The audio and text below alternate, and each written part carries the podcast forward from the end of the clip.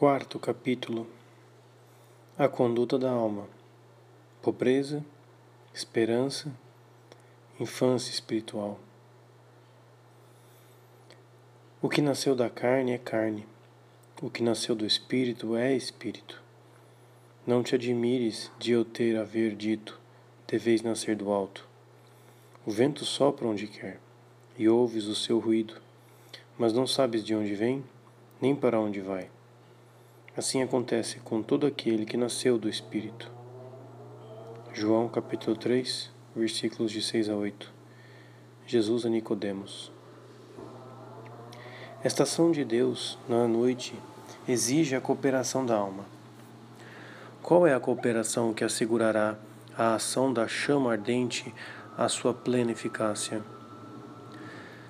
Não é este o problema que surgiu para Nicodemos quando ele foi durante a noite encontrar-se com Jesus, que pela primeira vez se manifestava em Jerusalém? Por mais paradoxal que possa parecer, esta aproximação ela tem que ser feita. Trará luz o jovem dramaturgo de Nazaré conquistar aquele chefe dos judeus. Este tinha reconhecido em Jesus o Espírito de Deus. Rabi, disse ele, sabemos que vens da parte de Deus como um mestre. Tal preâmbulo indica uma atitude de alma e anuncia uma questão. Deste mestre vindo de Deus, Nicodemos esperava uma doutrina para colocar-se em sua escola. Jesus prevê a pergunta. Em verdade, em verdade te digo, quem não nascer do alto não pode ver o reino de Deus. O sério neófito fica desconcertado. Esta afirmação causa um choque na sabedoria e nos hábitos de pensar deste doutor da lei que se move à vontade por entre as minúcias, minúcias das prescrições rituais e as sutilezas das interpretações rabínicas. É justamente isso que Jesus quer produzir nesta alma de boa vontade. Assim, insiste. Em verdade, em verdade te digo: quem não nascer da alma e do espírito não pode entrar no reino de Deus. O que nasceu da carne é carne, o que nasceu do espírito é espírito. Não te admires de eu te haver dito: deveis nascer do alto. O vento sobra onde quer, e ouves o seu ruído, mas não sabes de onde vem nem para onde vai. Assim acontece com todo aquele que nasceu do espírito. O ingresso no novo reino exige um novo nascimento, que somente o sopro do Espírito pode operar. A doutrina e a dialética são dignas do Mestre que as oferece, bem como a elevação de espírito e da boa vontade do discípulo que a escuta. Esta ainda não está maduro, este ainda não está maduro para recebê-las. Não compreende e confessa. Como isso pode acontecer? Respondeu-lhe Jesus: És mestre em Israel e ignoras essas coisas? A crítica parece severa, é decisiva. Nicodemos a aceita, humilha a pobreza de sua sabedoria ante a transcendência do mestre. Eis que a luz lhe chega aos borbotões agora. Falando, falamos do que sabemos e damos testemunho do que vimos, declara Jesus é a revelação do mistério da encarnação e o anúncio da próxima realização do mistério da redenção. Ninguém subiu ao céu a não ser aquele que desceu do céu, o Filho do Homem. Como Moisés levantou a serpente no deserto, assim é necessário que seja levantado o Filho do Homem, a fim de que todo aquele que crer tenha nele a vida eterna. Este Espírito que faz renascer é preciso esperá-lo de Cristo Jesus na cruz. Nicodemos retém o misterioso ensinamento. Ele o meditará no silêncio. Aguardará na esperança. Quando Jesus for levado na cruz, quando os apóstolos tiverem se dispersado por causa do escândalo da paixão, Nicodemos sairá de seu retiro, tomando cem libras de mirra e aloés irá corajosamente sepultar o corpo do crucificado. Na penumbra do Calvário, ele recolherá do coração transpassado de Jesus o fruto de sua espera e de sua esperança. Este episódio evangélico, com seu jogo de sombras e luzes, nos oferece um valioso ensinamento. Nicodemos, humilhado e deslumbrado, silencioso e pacífico, em sua espera, encontrou a atitude que permite renascer sobre a ação do Espírito. Ele é um modelo para toda alma que quer renascer, sob a dolorosa atuação da chama que a tortura de modo admirável. Retenhamos esta atitude de Nicodemos. Ela esclarecerá tudo o que temos a dizer sobre a conduta da alma na noite do Espírito. E tenha esperança e pobreza. Este renascimento espiritual se cumpre na sua forma mais elevada e mais perfeita na noite do Espírito, sob a ação da chama ardente. Trata-se de um verdadeiro combate, cujos sofrimentos já consideramos de uma espantosa tortura. Oh, maravilha! Levantem-se dentro da alma, a, um, a este tempo contrários contra contrários, os da alma contra os de Deus, que investem sobre ela. E como dizem os filósofos, querem prevalecer uns sobre os outros, entrando em guerra dentro da alma, estes querendo expelir aqueles a fim de reinarem sobre ela. Em uma palavra, as virtudes e propriedades de Deus, que são extremamente perfeitas, combatem contra os hábitos e propriedades extremamente imperfeitas da alma, e ela parece, padece em si dois contrários. É a chama do Espírito que age e conduz o combate. A alma o sofre, verdade fundamental, que não cansamos de afirmar, pois ela deve governar a atitude da alma neste período.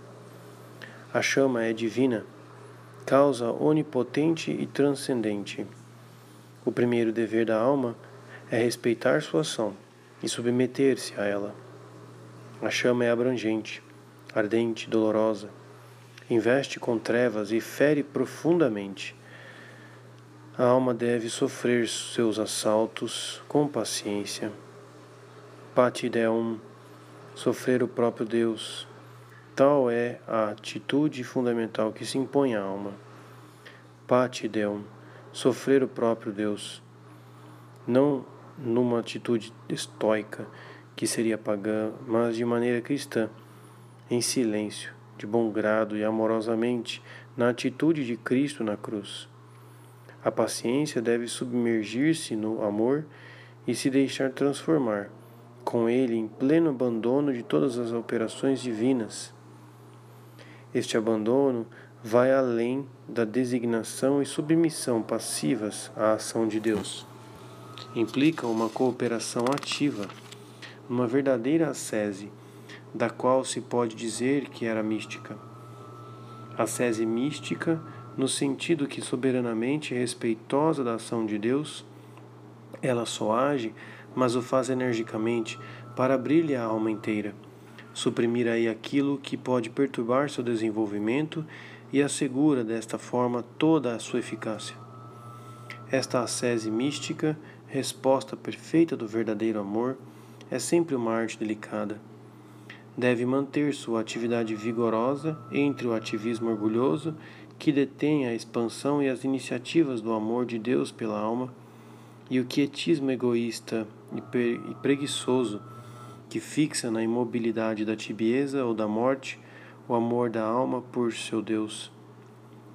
Esta ascese mística encontra sua medida e sua expressão na prática da virtude da esperança. Primeiro, esperança. A esperança é uma virtude infusa teologal pela qual, apoiando-nos sobre a onipotência do auxílio divino, esperamos Deus, que será nossa beatitude e os meios necessários para chegarmos a Ele. A fé nos revela Deus. A esperança o deseja e espera alcançá-lo. Tal como a fé, a esperança é uma virtude teologal que tem a Deus por objeto e por motivo. É a Ele que nós esperamos. e nós esperamos porque Sua onipotência será nosso auxílio. São João da Cruz, seguindo o apóstolo São Paulo, sublinha que toda posse é contra a esperança. A esperança é do que não se possui. Na Epístola aos Romanos, o apóstolo precisa: Nossa salvação é objeto de esperança, e ver o que se espera não é esperar. Acaso alguém espera o que vê? E se esperamos o que não vemos, é na perseverança que aguardamos. Romanos 8, 24, 25. Esta ausência do objeto que se espera cria o desejo e o movimento da esperança em direção a ele. Santo Tomás sublinha que a virtude sobrenatural da esperança se enxerta sobre a uma paixão do apetite irascível que é um movimento da virtude apetitiva consecutivo à apreensão de um bem futuro árduo, mas possível de ser alcançado. A esperança faz-nos tender para Deus como um bem final que devemos alcançar. Estas observações colocam em relevo o caráter dinâmico da virtude da esperança. A fé descobre, a caridade possui abraçando, a esperança tende totalmente para o objeto que ela conhece pela fé e que não possui na plena medida do desejo da caridade. A esperança é a virtude do progresso na vida espiritual. É o motor que aciona as asas que a elevam. Uma alma que não mais espera, seja porque se encontra acumulada e satisfeita com aquilo que possui, seja porque renunciou a possuir mais, perdeu todo o dinamismo e não avança mais. A comparação paulina daquele que corre no estádio e emprega todas as suas forças para chegar à meta fixada, em 1 Coríntios capítulo 9, versículos 24 a 27, nos apresenta num quadro expressivo e dinâmico da esperança, que utiliza todas as energias da alma para atingir a Deus. O apóstolo nota, inclusive, que os atletas se abstêm de tudo. A esperança sobrenatural se nutre, também ela, de ascese e de enérgicos esforços. Este dinamismo pode se fazer sentir de uma dupla maneira. Pode produzir um movimento efetivo da alma em direção a seu objeto, uma caminhada para ele, os braços estendidos para agarrá-lo. Ou então, a alma fica paralisada, por certa força que emana do objeto presente, mas oculto. Todo movimento em direção a ele é inútil e correria, inclusive o risco de deixá-lo mais distante. A esperança, então, não pode mais que gemer e suspirar ardente e silenciosamente. No primeiro caso, a esperança parece mais ativa. No segundo, parece quase passiva e seu dinamismo reprimido concentra suas energias no seu olhar e nos seus desejos. No primeiro caso, a esperança alcança o objeto, dirigindo-se a ele. No segundo, ela o obtém mais eficazmente, talvez atraindo-o para si por seus gemidos e aspirações. Compreendemos deste modo que, à medida que se espera, conhece melhor seu objeto e ao mesmo tempo o descobre mais distante de e de acesso mais difícil, tenda para ele com mais força e com todas as energias de seu desejo. É a hora de dar esperança, uma hora de crise dolorosa, mas também a hora do seu triunfo. A noite do Espírito se prepara a esta hora da esperança sobrenatural. Deus se descobre aí nas efusões de graça e nos favores extraordinários que marcam este período, na sabedoria secreta e sempre operante que cria certa obsessão pela transcendência divina. A obscuridade que reina torna ao mesmo tempo mais espesso o véu e maior a distância que separa. A alma, esmagada por sua miséria e fraqueza, experimenta que não pode ir em direção a este Deus único objeto que doravante pode desejar. Voltar para trás não lhe é possível, pois já está cativa de seu amor.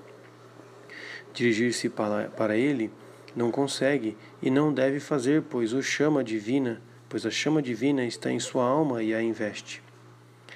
É a hora da esperança, profunda, ardente, pacífica. Deus espera estes suspiros que brotam das profundezas e as abrem à sua ação. Deus tem necessidade destes gemidos que atestam que a obra de purificação se realiza e que entregam todas as imperfeições à ação da chama. Estes gemidos já são aqueles do Espírito, dos quais o apóstolo escreveu. Também o Espírito socorre a nossa fraqueza, pois não sabemos o que pedir como convém. Mas o próprio Espírito intercede por nós, com gemidos inefáveis, e aquele que perscruta os corações sabe qual o desejo do Espírito, pois é segundo Deus que ele intercede pelos santos. Romanos 8, 26 a 27 Esta ação autêntica do Espírito não exclui, mas solicita a cooperação ativa da alma no exercício da virtude da esperança. A alma cabe, e Deus o exige, permanecer na solidão interior onde Deus a colocou e dirigiu seu olhar para cima e nada mais. Tal é ordinariamente o ofício da esperança dentro da alma, levantar os seus olhos para olhar somente a Deus, como diz Davi: Oculi mei semper ad dominum. Meus olhos estão sempre voltados para o Senhor. Salmo 24:15 não esperava bem algum de outra parte, conforme ele mesmo diz em outro salmo. Assim como os olhos da escrava estão postos nas mãos da sua senhora, assim os nossos estão fixados sobre o Senhor, nosso Deus, até que tenha misericórdia de nós. Salmo 122, 2. Que esperamos nele. Deus não amontou amontanhou obstáculos e provas, a não ser para obter da alma este olhar constante e purificado, que, unido à monção do Espírito, produz aquela esperança perfeita, semelhante à de Abraão, que, esperando contra toda esperança, creu tornar-se aí sim pai de muitos povos, conforme lhe fora dito: tal será a tua descendência. Romanos 4,18 É esta esperança perfeita que obtém tudo quanto deseja. São João da Cruz o afirma, comparando esta esperança a uma alminha verde com a qual a alma estaria revestida. Assim, quando a alma se reveste da verde libre da esperança, sempre olhando para Deus, sem ver outra coisa, sem querer outra paga para o seu amor, a não ser unicamente Ele, o amado de forma nela se compraz. De tal forma nela se compraz, que na verdade pode-se dizer que a alma dele alcança tanto quanto espera. Assim se exprime o esposo nos cantares, dizendo à esposa: Chagaste meu coração com um só de teus olhos. Cânticos dos Cânticos 4, 9. Sem essa libre verde de pura esperança em Deus, não convinha a alma sair a pretender o amor divino. Nada teria então alcançado, pois o que move e vence a Deus é a esperança profunda. Contudo, seria mutilar o magistério de São João da Cruz e talvez favorecer uma falsa interpretação de toda a sua doutrina espiritual sobre a esperança a ter-se apenas a esta exposição. Isso não levaria a pensar que a perfeição da esperança reside na sua intensidade e que seus triunfos são assegurados tão somente por sua força e sua constância?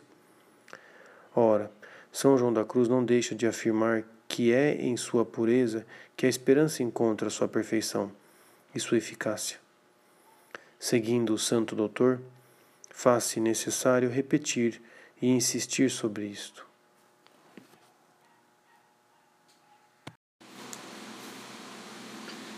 Segundo, pobreza espiritual. A esperança encontra esta pureza que constitui sua perfeição na pobreza espiritual. Não há verdade que se afirme com mais força nos tratados de São João da Cruz. Só se espera aquilo que não se possui, e quanto menos se possui, mais se tem capacidade para esperar o objeto desejado. Consequentemente, mais se aumenta a esperança. Ao contrário, quanto mais a alma possui, menos apta está para esperar, e portanto menos esperança terá. Ademais, basta analisar a definição da virtude da esperança para se dar conta de que só a pobreza espiritual pode assegurar sua perfeição. A virtude da esperança espera Deus, que é seu objeto primeiro e principal. Espera-o por causa dele mesmo, isto é, por causa da onipotência do seu auxílio. Será tanto mais perfeita quanto mais esperar unicamente em Deus, com exclusão de qualquer outro motivo que não seja o próprio Deus. Esta pureza de objeto e de motivo que constitui a perfeição da esperança, é conseguida pela eliminação de todo o resto, mediante este supremo desapego que é a pobreza espiritual. Com efeito, é justamente a esta pobreza que não espera senão a Deus que é prometido o reino de Deus. Bem-aventurados os pobres em espírito, porque deles é o reino dos céus. Eis a primeira bem-aventurança proclamada pelo Mestre no Sermão da Montanha. A doutrina de São João da Cruz na subida do Monte Carmelo e no livro da Noite Escura faz eco a esta bem-aventurança. O santo não quer ensinar senão a realizar ou a sofrer este empobrecimento, que deve liberar o movimento da esperança e assegurar seu desabrochar para a conquista dos bens sobrenaturais e do próprio Deus. A esperança é semente divina. Só Deus pode dar-lhe o incremento. A alma cabe a tarefa negativa de preparar o terreno e de favorecer o desabrochar. Este empobrecimento deve atingir todas as riquezas naturais e sobrenaturais, todos os bens naturais, intelectuais e espirituais que não sejam o próprio Deus. No gráfico do monte, é pelo caminho do nada, repetido quatro vezes, que a alma, deixando à direita e à esquerda dos espaçosos caminhos dos bens da terra e dos bens do céu, dirige-se para o cimo. Apenas o caminho do nada, que é desnuda, desnudamento total, perfeito desapego e pobreza absoluta conduz ao tudo, que é Deus, e assegura sua posse. Detalhar o programa de empobrecimento traçado por São João da Cruz a respeito de cada categoria dos bens naturais ou espirituais que atingem as faculdades humanas da inteligência, memória e vontade, indicar a conduta com relação a cada uma delas, haveria de nos obrigar a repetir toda a doutrina do doutor místico que por ser encontrada com facilidade em suas obras. No entanto, é importante assinalar a aproximação que o santo faz entre a purificação da memória e a purificação da esperança.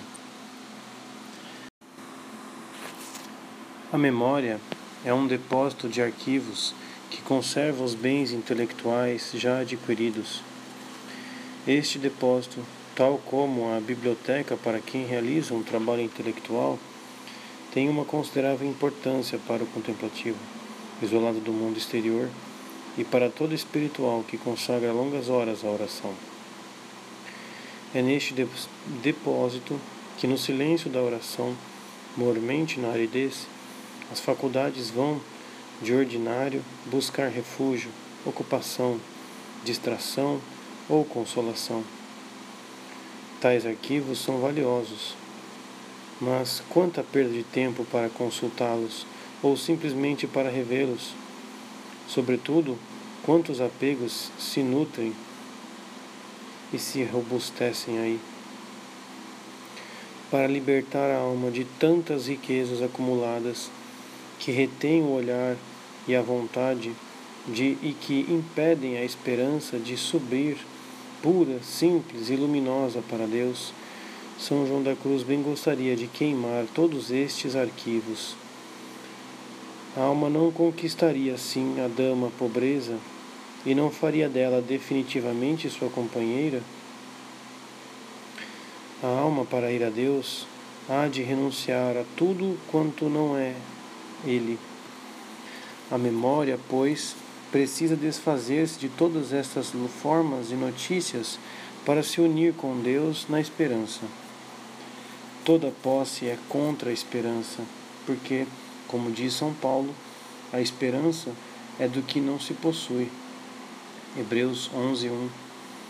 Assim, a alma, quanto mais despoja a memória, tanto mais espera. E quanto maior é sua esperança, tanto maior sua união com Deus. Porque em relação a Deus, quanto mais espera, tanto mais alcança, e mais espera, quanto mais despojado está. Quando totalmente o estiver, possuirá perfeitamente a Deus na união divina. Não obstante essa verdade, há muitos que não querem renunciar à doçura e satisfação das lembranças distintas e por isso não chegam à suma posse e total suavidade do Senhor. Porque quem não renuncia a tudo o que possui, não pode ser seu discípulo. A memória, por ser a arca que contém os tesouros intelectuais e espirituais dos quais a alma vai gozar, muitas vezes com grande espírito de propriedade, é também o principal obstáculo da purificação da esperança. Daí a insistência do santo a nos convidar a desapegá-la de tudo aquilo que ela possui. Mas isto para nós é possível? Destruir as lembranças, deter as operações naturais da memória para fixá-la unicamente em Deus pela esperança, ultrapassa o poder do homem. São João da Cruz reconhece e escreve. Dir-me-ão, talvez, que é quase impossível a alma privar e despojar tanto a memória de todas as formas e imagens, segundo as exigências requeridas para atingir grau tão sublime, porque há aqui duas dificuldades que superam as forças e a habilidade humana. A primeira é a de desfazer-se da própria natureza, mediante o trabalho natural. A segunda é a de elevar-se e unir-se ao sobrenatural, coisa ainda mais difícil e mesmo, para dizer a verdade, impossível às forças naturais. Respondo que realmente só Deus pode colocar a alma neste estado sobrenatural, mas de sua parte ela deve dispor-se e cooperar com a ação divina à medida das suas próprias forças, e isto pode fazer naturalmente, sobretudo, com o auxílio dado por Deus.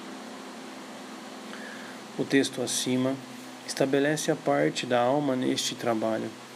A ascese que Deus lhe pede será aqui também uma ascese mística, isto é, uma cooperação com a ação de Deus que permanece sendo a principal, mesmo neste desapego dos conhecimentos e operações naturais. Seguro da fidelidade da alma, Deus não deixará de realizar sua obra. São João da Cruz nos indica alguns modos desta ação de Deus. Deus não tem imagem nem forma que possa ser compreendida pela memória. Mostra a experiência que esta potência, quando a Deus se une, fica como sem forma ou imagem, perdida e embebida num bem infinito, com um grande ouvido, sem lembrança de coisa alguma. É notável o que às vezes sucede ao operar Deus esses toques de união na memória. Sente-se de súbito, súbito uma espécie de vertigem no cérebro, sede, sede da memória, tão sensível que parece esvair-se a cabeça e perder-se o juízo e os sentidos. isto ora mais, ora menos, conforme for mais ou menos intenso o toque. Esta união, pois, purifica e separa a memória de todo o criado, e a põe tão alheia a tudo e às vezes tão esquecida de si, que precisa de grandes esforços para se lembrar do que quer que seja. O santo observa que esta suspensão das operações naturais que os toques divinos realizam, bruscamente, mas apenas por certo tempo, nas almas que estão no início da união, se produz de maneira progressiva, mas definitiva pela contemplação unitiva. Quanto mais se vai unindo a memória com Deus, mais vai se aperfeiçoando quanto às notícias distintas, até perdê-las completamente. Um dos sofrimentos da purificação do espírito é constituído por este vazio, por esta penúria e estas trevas nas quais se encontram todas as faculdades privadas de suas operações próprias. É possível estabelecer a cooperação da alma nesta tarefa divina? São João da Cruz, que a expôs amplamente nos livros da Subida do Monte Carmelo, resume-a e ao mesmo tempo especifica em poucas palavras. Para Deus operar estes divinos toques de união, deve a alma desprender a memória de todas as notícias apreensíveis. Mas replicarão que a alma se priva assim de muitos bons pensamentos e piedosas considerações que lhe seriam de grande utilidade para dispô-la a receber os favores divinos. Respondo: para tal, muito mais aproveita a pureza da alma, isto é, estar livre de qualquer afeição de criatura ou coisa temporal, ou lembrança voluntária delas. Do contrário, não deixará de ficar manchada pela imperfeição natural ao exercício das potências. O melhor, portanto, é aprender a conservar em silêncio as ditas potências, fazendo-as calar para que Deus fale. Resumindo, a ascese da alma consiste em preparar, pela mortificação e pela pureza do coração, o empobrecimento espiritual que o próprio Deus realiza. Em suportar humilde e serenamente este empobrecimento, quando Deus mesmo concede esta graça. Em protegê-lo e conservá-lo depois, segundo a graça que lhe é dada, por meio da prática de um silêncio interior no qual se sepultam as operações das faculdades e, de modo especial, aquelas da memória. É nesta solidão de paz e de silêncio que se purifica e desabrocha a esperança. Não é esta a sese cujas etapas e frutos São Paulo indica quando escreve, e não só. Nós nos gloriamos também nas tribulações, sabendo que a tribulação produz a perseverança, uma virtude comprovada. A virtude comprovada, a esperança. E a esperança não decepciona, porque o amor de Deus foi derramado em nossos corações pelo Espírito Santo que nos foi dado. Romanos 5, 3 a 5. Com outras palavras, São João da Cruz exprime as mesmas verdades. De fato, logo que a alma desembaraça as suas potências, esvaziando-as de tudo quanto é inferior e de toda a posse do que é superior, e as deixa em completa solidão, Deus as ocupa imediatamente no invisível e divino. É o próprio Deus que guia a alma nesta soledade, nesta solidão em que antes vivia, exercitando-se nela com trabalho e angústia por não estar ainda perfeita a alma pôs todo o seu descanso e refrigério, porque agora já adquiriu perfeitamente em Deus.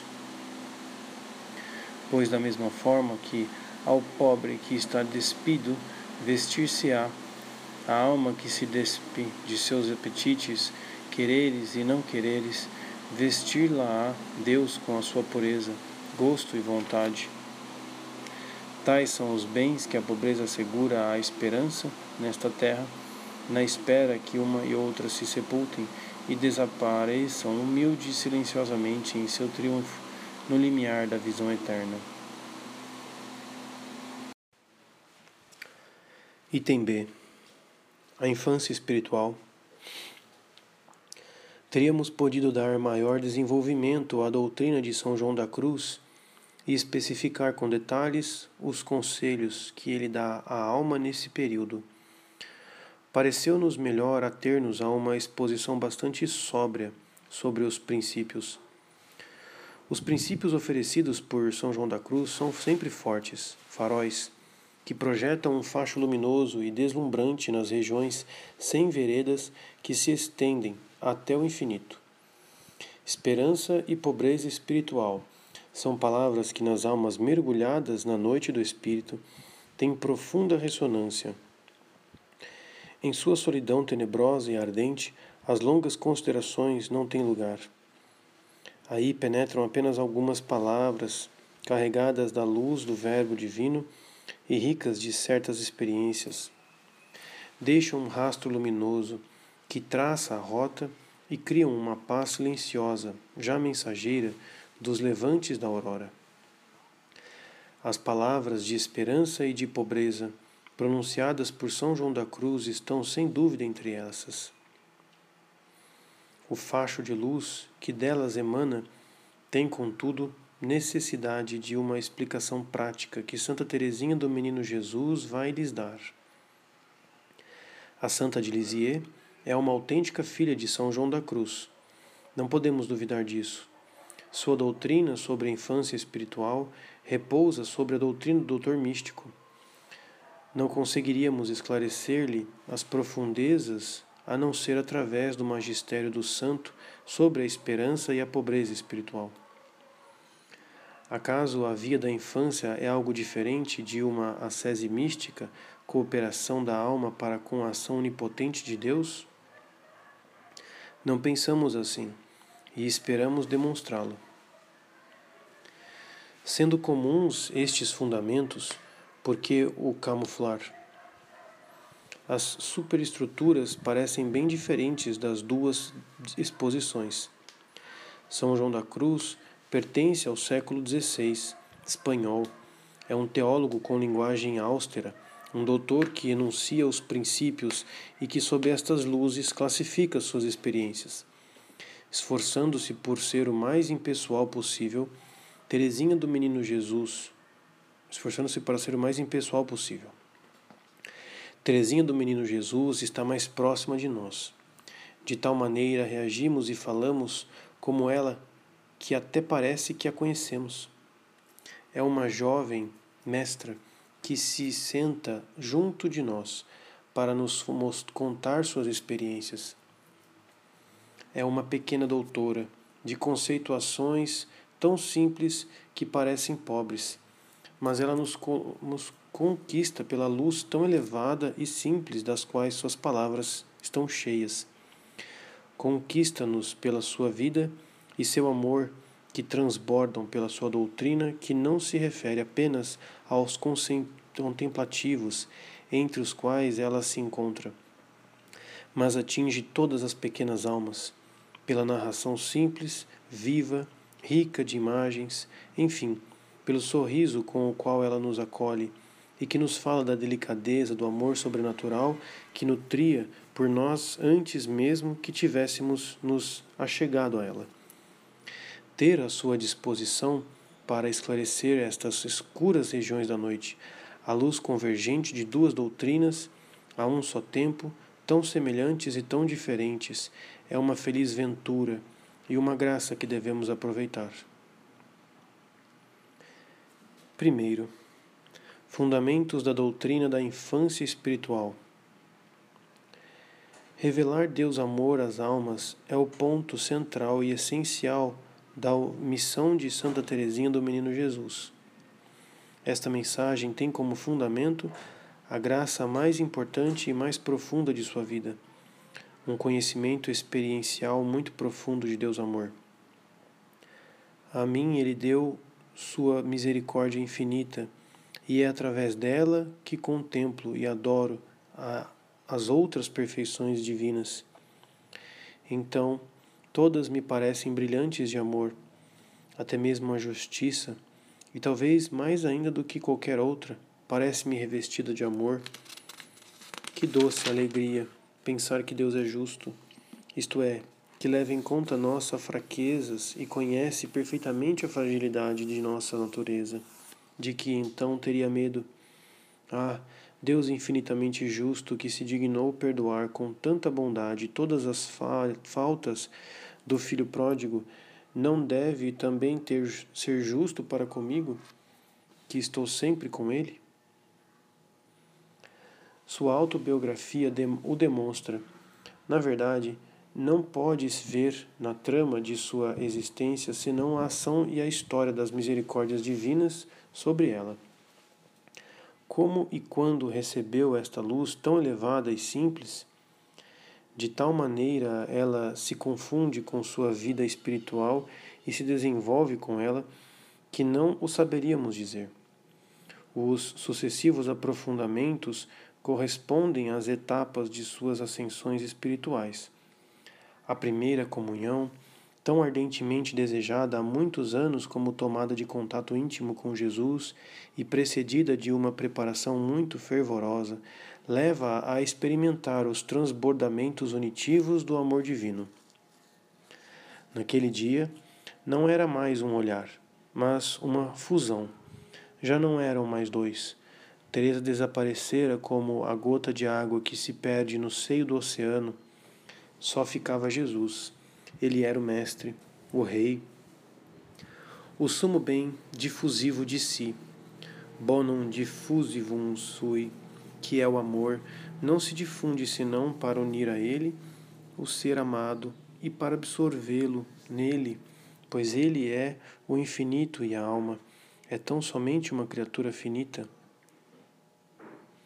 absorve em si a pessoa sem a destruir e a vai transformando.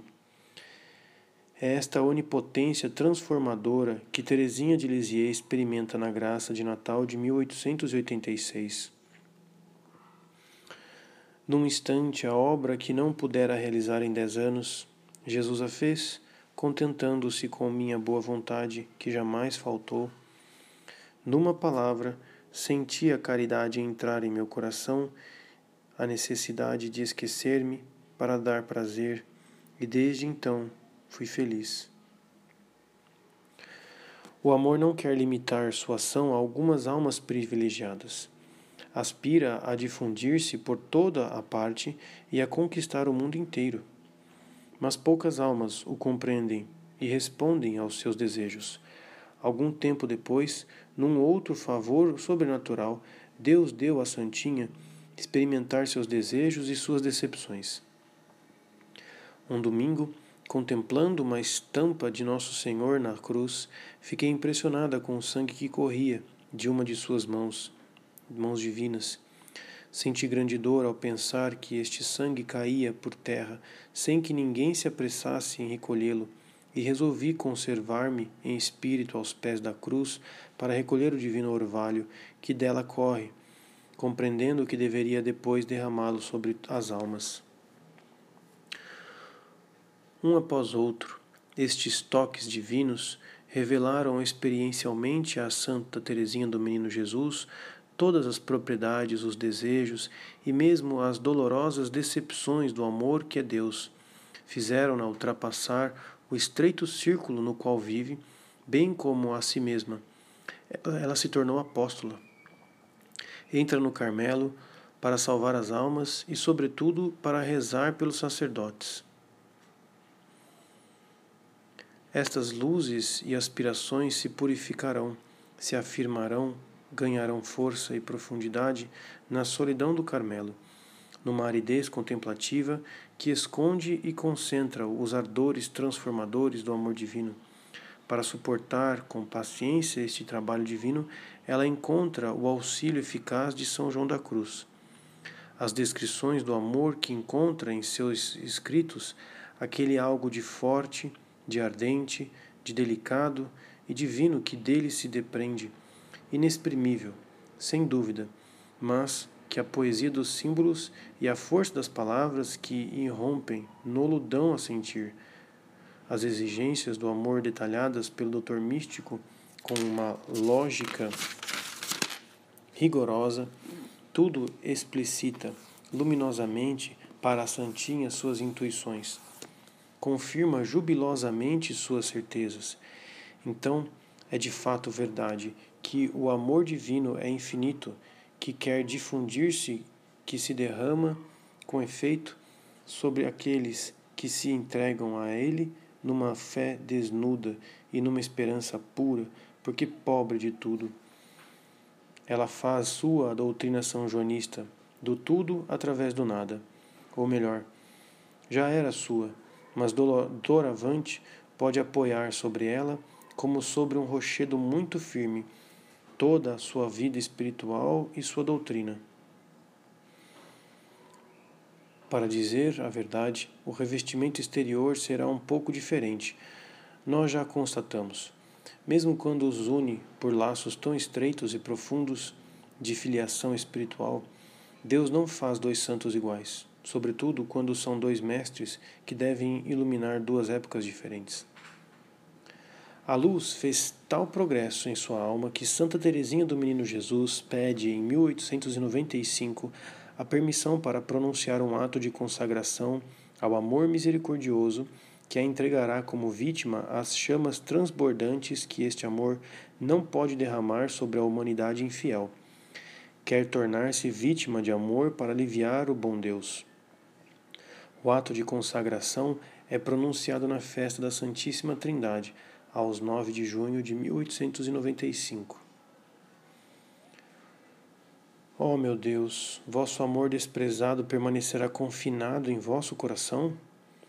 Parece-me que se encontrasseis almas que se oferecessem como vítimas de holocausto ao vosso amor, haveríeis de consumi-las rapidamente. Parece-me que vos sentiríeis feliz por não reterdes as ondas de infinita ternura que estão em vós. Ó meu Jesus, seja eu esta feliz vítima consumi vosso holocausto com o fogo de vosso divino amor. O amor divino responde à sua oferta e vem para tomar posse dela sensivelmente, ferindo-a enquanto faz a via sacra no coro.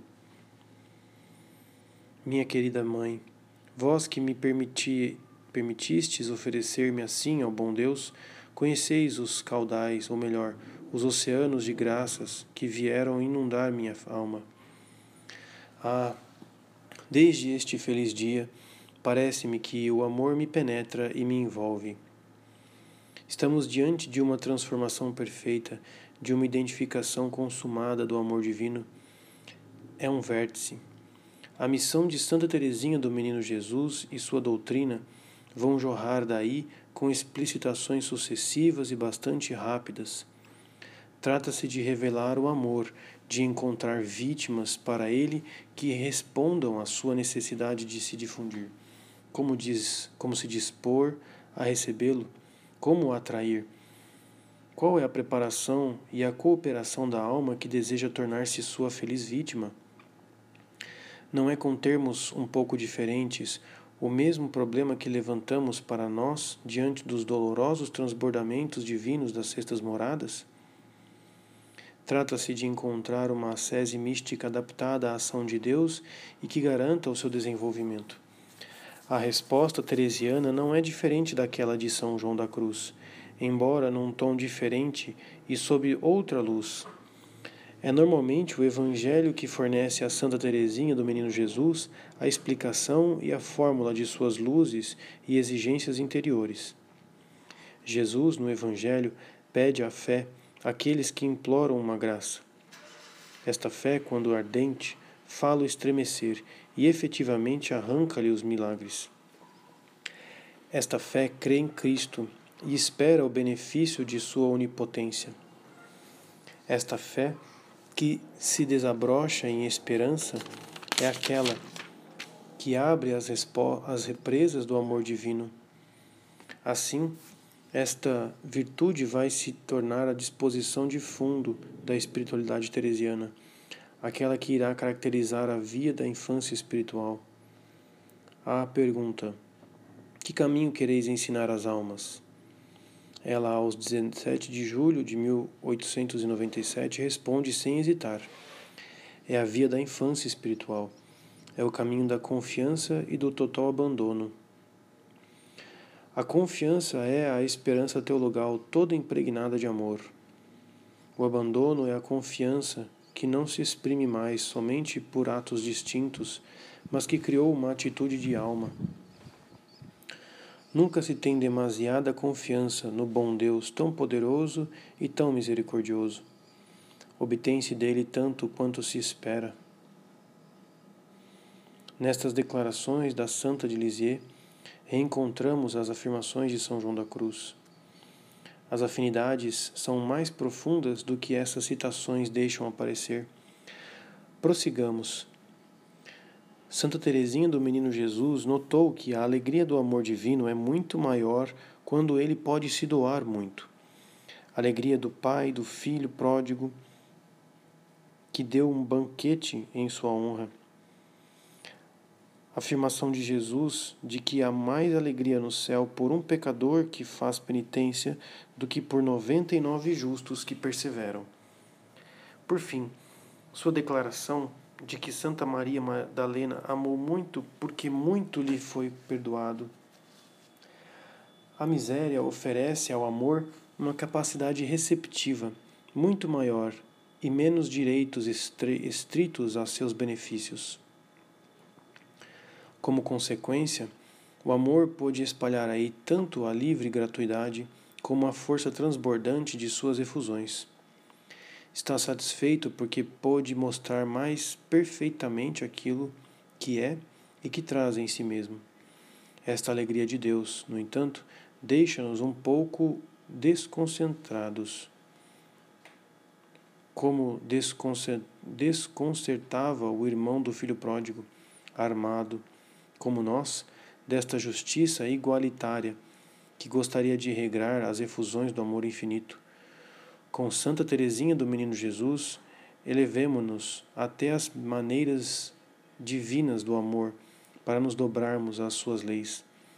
É preciso ser pobre, miserável, mostrar esta pobreza à força da expansão do amor divino, para atraí-lo e o satisfazer. É esta a sua lei. Ó oh, minha irmã, eu vos suplico, compreendei vossa filhinha, compreendei que para amar a Jesus, para ser sua vítima de amor, quanto mais se é fraco, sem desejos e virtudes, tanto mais se está apto às operações desse amor consumidor e transformante. O simples desejo de ser vítima já é suficiente, mas é necessário consentir em permanecer pobre e sem força. E aqui está o ponto difícil, pois onde encontrar o verdadeiro pobre de espírito? O tom veemente sublinha a importância da declaração. Eis-nos diante dos fundamentos da doutrina espiritual de Santa Teresinha do Menino Jesus. Ela nos deixou assim seu segredo. Ah, sinto muito bem que não é isso os seus inflamados desejos, de forma alguma que agrada ao bom Deus em minha alma. Aquilo que lhe agrada é me ver amar minha pequenez e minha pobreza. É a esperança cega que tenho em Sua misericórdia.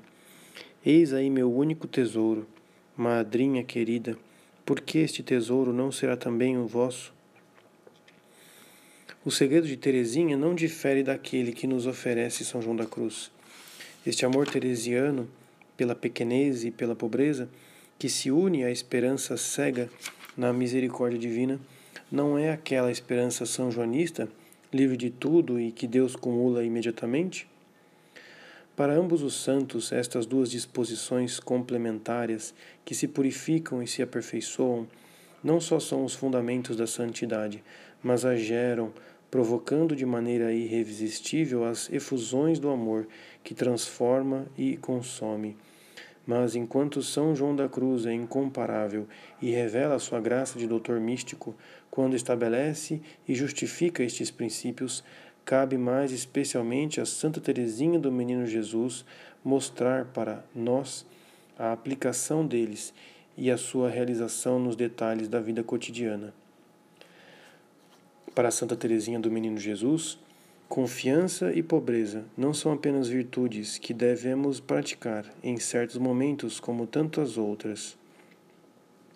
Elas se tornam virtudes de base, disposições de fundo que regram todos os movimentos e atitudes da alma. Criam e se tornam para si mesmas uma espiritualidade completa. Constituem, como a santa o proclama, um caminho para ir ao bom Deus. Dado que apresenta sob uma forma concreta e viva um oportuno aprofundamento da prática desta virtude da esperança, a via da infância nos oferece uma doutrina particularmente valiosa para este período que estudamos. Ela é de fato a ascese mística adaptada às sextas moradas.